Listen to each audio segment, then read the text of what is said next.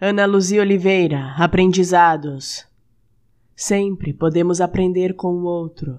Só não me coloco mais no lugar de quem ensina, apenas de quem vive. Se alguém achar que há algo em mim que vale a pena para si, como troca de experiência, sirva-se à vontade. Conhecimento nenhum é meu, tampouco será.